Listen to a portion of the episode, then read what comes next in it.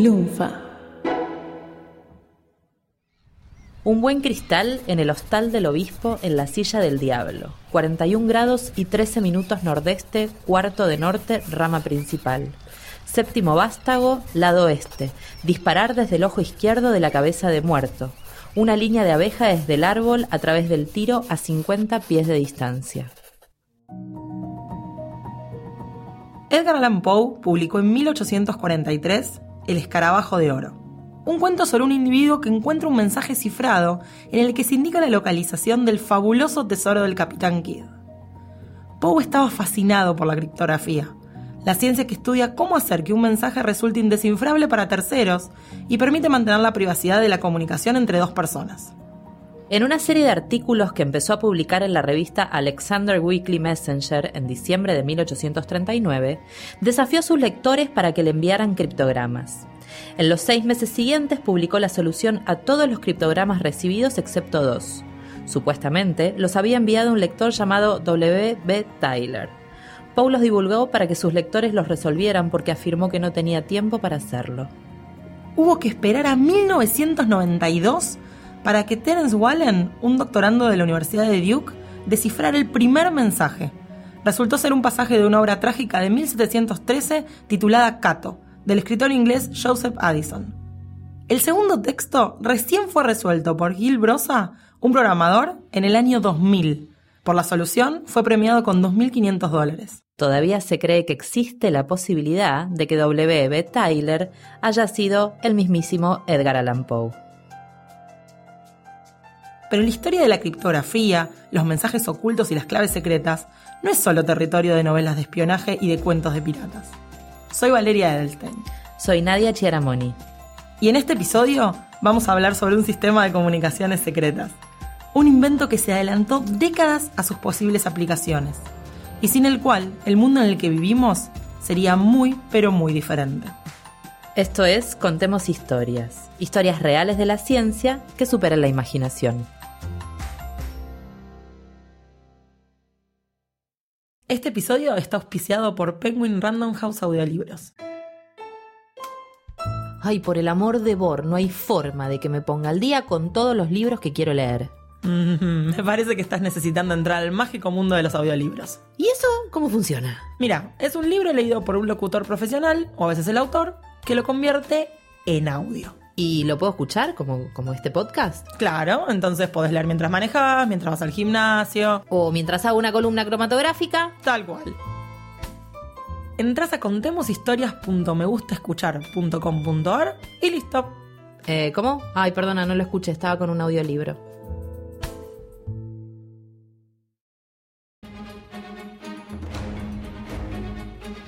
La Unión Soviética y Estados Unidos nunca fueron demasiado amigos pero alrededor de 1953 habían comenzado a tener distintos gestos de buena voluntad, dentro de sus posibilidades. A esta época se la denominó coexistencia pacífica.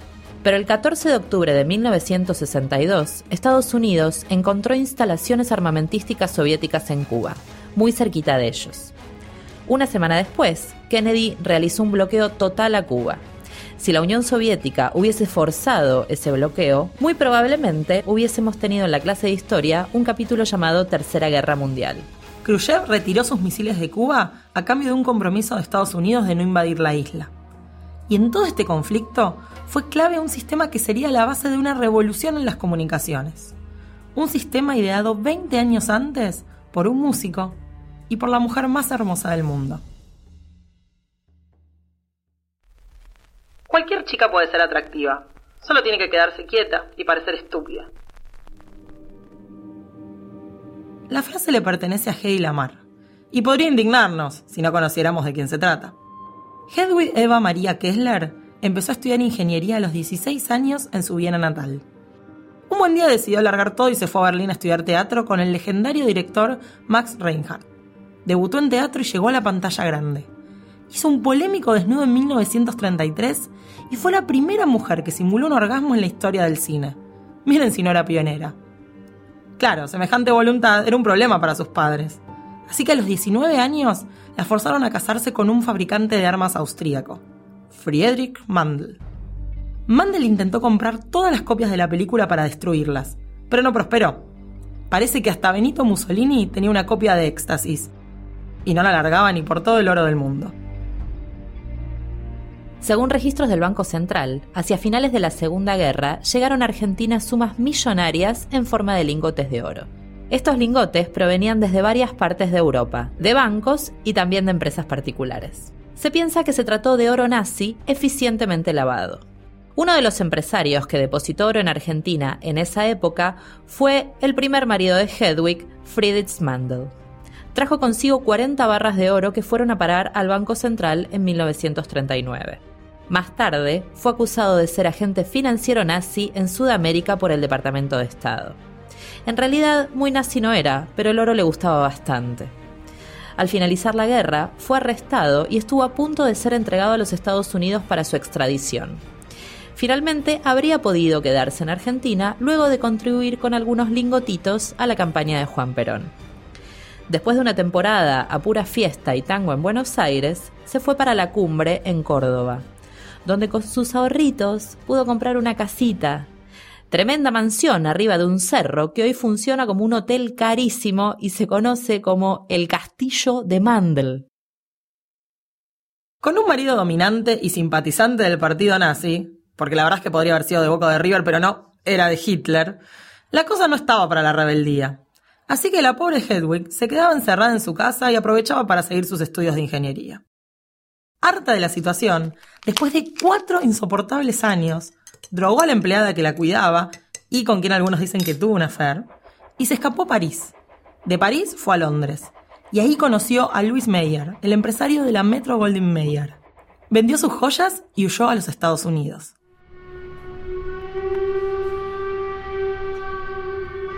Viajó en el mismo barco que Meyer y aprovechó para convencerlo de que la contratara como actriz. En esa época, la travesía desde Londres a Estados Unidos en barco demoraba entre 30 y 40 días, así que Hedwig tuvo todo ese tiempo para ser insistente con Mayer.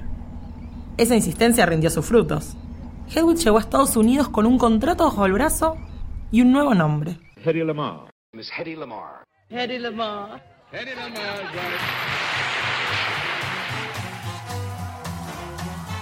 Meyer la promocionó como la mujer más hermosa del mundo.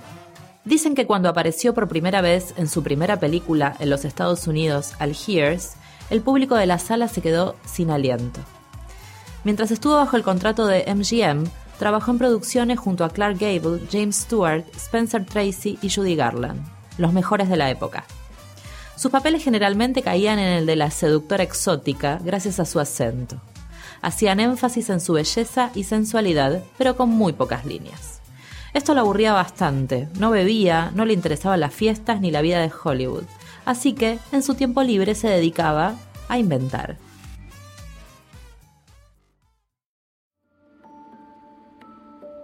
En su casa tenía una mesa llena de papeles donde trabajaba sus ideas. Por ejemplo, una versión mejorada de la lámpara para los semáforos, o una pastilla que al disolverla en agua creara una bebida gasificada. Esto último no funcionó. Aparentemente tenía el sabor de un medicamento gástrico.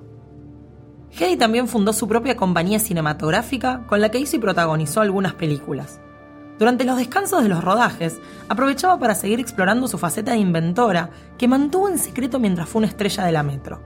Por un tiempo salió con Howard Hughes, multimillonario, productor, director de cine y aviador, quien se interesó mucho por su hobby de inventora. Cuando Hughes estaba buscando una forma de lograr que sus aviones volaran más rápido, Hedy dedujo que el problema era que las alas eran muy cuadradas. Compró libros sobre aves y peces y analizó la forma de los más veloces para crear una nueva forma de ala. Se la mostró a Hughes. Su respuesta, eres una genio. A fines de 1940, varios barcos transportando civiles, muchos de ellos niños, fueron hundidos por submarinos alemanes. Esto consternó muchísimo a Hedy, que decidió que había que hacer algo al respecto. Lo que se le ocurrió fue inventar un torpedo que pudiera ser controlado remotamente para atacar a esos submarinos. El problema era que las ondas de radio eran muy fáciles de detectar e interferir, y de esa manera posiblemente la dirección de los torpedos. Fue en ese momento, a principios de 1941, cuando Hedy conoció al músico y compositor George Antheil en una cena. Hedy conversó toda la noche con Antail sobre cómo crear este sistema para controlar torpedos en forma remota y así brindar un aporte a la Armada de Estados Unidos para que lo usase contra los nazis. La leyenda cuenta que, al irse Hedy, garabateó con su lápiz labial su número telefónico en el parabrisas del auto de Antail. Hedy ya había adquirido bastante conocimiento sobre municiones y armas del ejército nazi, gracias a las reuniones que mantenía en su casa su primer marido, nuestro amigo Fritz Mandel. Claro, él nunca se imaginó que Hedy podía interesarse por esos temas tan complicados para que pudiera entenderlos una mujer. A esa cena con Antail le siguieron muchísimos encuentros en los que discutieron por meses cómo llevar a la práctica la idea. Y el dato extra que aportó Antail y que los ayudó a encontrar el camino correcto fue el conocimiento que él tenía sobre cómo sincronizar pianos.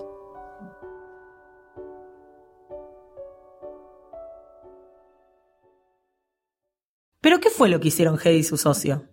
Si yo quiero transmitir un mensaje a otra persona y lo transmito en una determinada frecuencia, soy Valeria soy Nadia Chiaramoni. Esto es Contemos Historias. Cualquier otra persona tercera que pueda y conozca esa frecuencia va a ser capaz de interferirla y escuchar el mensaje que yo estoy transmitiendo.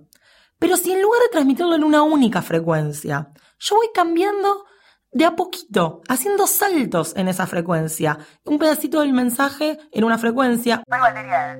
Otro pedacito en otra frecuencia. Soy Nadia Chiaramoni. Otra vez un pedacito en una nueva frecuencia. Esto es Contemos Historias. Y así sucesivamente. Soy Valeria. Soy Nadia Chiaramoni. Esto es Contemos Historias. Por más que esa tercera persona conozca alguna de las frecuencias, lo único que va a poder encontrar es un pedacito del mensaje y no el mensaje completo. Soy Valeria. Entonces, la única manera de decodificar ese mensaje es conocer exactamente los saltos de frecuencia que yo estoy dando al transmitirlo. Eso es lo que plantearon Hedy y George. Pero ¿qué necesitaban? Necesitaban que el emisor y el transmisor estuvieran perfectamente sincronizados para poder mandar ese mensaje. No era solamente conocer los saltos de frecuencia, sino además estar juntos en el tiempo. Ambos trabajaron intensamente durante algo más de seis meses. Emplearían dos pianolas, una en la estación emisora y la otra en la estación receptora. Antail había logrado sincronizar sin cables 16 pianolas que formaban parte de la orquesta de su ballet mecánico, la obra que musicalizó el film con el mismo nombre de Man Ray y Fernand Leger. Esta precisión era ideal para el proyecto. Cada pianola usaría un rollo de papel perforado para que la frecuencia fuera variando entre 88 valores, como las 88 teclas de un piano. En realidad 88 era un número excesivo y a los inventores se les ocurrió aprovechar los canales sobrantes para crear falsas transmisiones que confundieran al enemigo. Los motores de ambos dispositivos estarían sincronizados por mecanismos de relojería de precisión y además el transmisor emitiría periódicamente una señal de sincronismo para compensar cualquier desviación. De ese modo, los tiempos de transmisión en cada frecuencia serían precisos y tan cortos e irregulares que sería prácticamente imposible recomponer el mensaje si no se conocía la secuencia de los saltos, la melodía. Estos cambios rápidos en la frecuencia de emisión se conocieron después como Frequency Hopping Spread Spectrum Transmission, transmisión en espectro ensanchado por salto de frecuencia. El 10 de junio de 1941 presentaron al registro la solicitud de patente con el nombre de Sistema de Comunicaciones Secretas. El 11 de agosto de 1942 fue aprobada. La patente le fue otorgada bajo su nombre de casada, Hedy Kiesler Markey. La idea era brillante, pero como el desarrollo tecnológico de la época era muy pobre, no pudo ser puesto en práctica en ese momento. Así que la patente quedó escondida, dormida durante años y años. En 1957, ingenieros de la empresa estadounidense Sylvania Electronic System Division desarrollaron el sistema patentado por Hedy y George. El gobierno lo adoptó para las transmisiones militares y en 1962, durante la crisis de los misiles de Estados Unidos, tuvo su primera aplicación, control remoto de boyas rastreadoras. A esa altura la patente había caducado, así que Hedy no vio un centavo por su invento.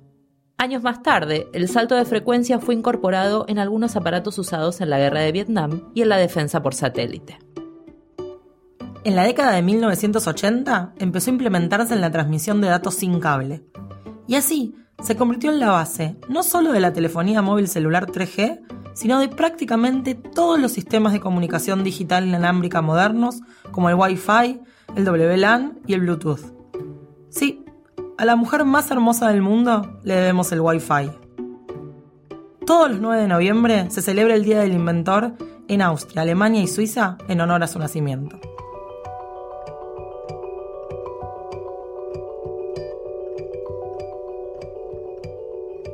Contemos Historias es una producción de Valeria Edelstein, Nadia Chiaramoni, Mariano Payela y Nicolás Sosa para Lunfa FM.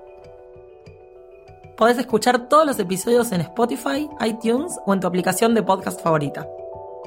Pueden seguirnos en Twitter como arroba valearvejita y arroba nschiara. Y no dejes de entrar a lunfa.fm, donde vas a encontrar un montón de otros podcasts increíbles. Gracias por escuchar y compartir.